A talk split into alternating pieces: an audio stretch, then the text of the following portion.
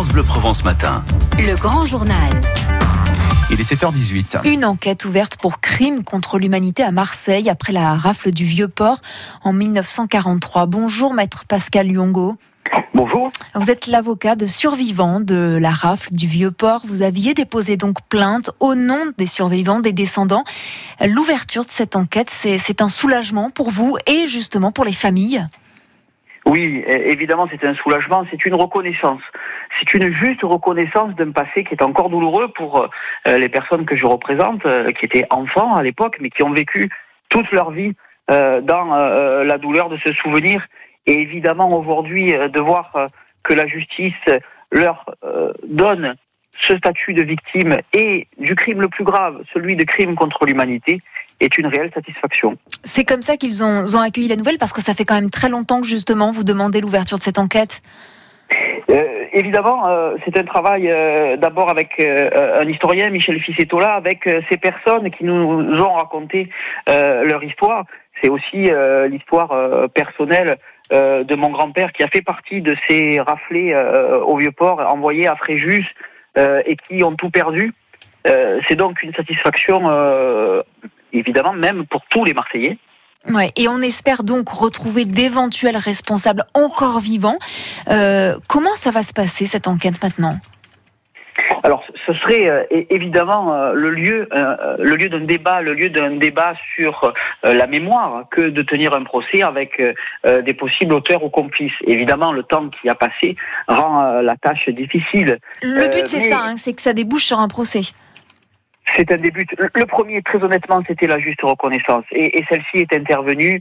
Euh, mes clients euh, avaient surtout euh, besoin d'entendre cela. Maintenant que cette enquête est ouverte, on va rechercher des possibles auteurs ou complices, des gens qui auraient participé à la rafle du Vieux-Port et qui pourraient répondre dans le cadre d'un débat judiciaire classique, hein, avec le contradictoire, les droits de la défense, mais répondre euh, devant la justice euh, de ces crimes.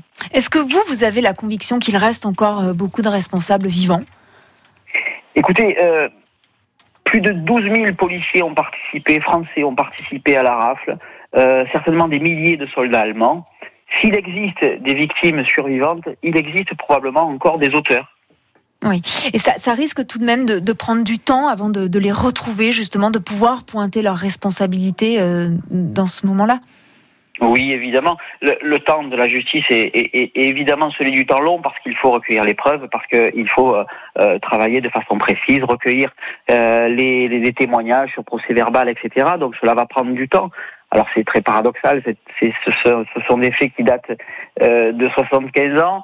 Euh, mes euh, clients sont des personnes âgées qui sont au soir de leur vie. Les possibles auteurs sont aussi des personnes qui, euh, évidemment, le sont aussi.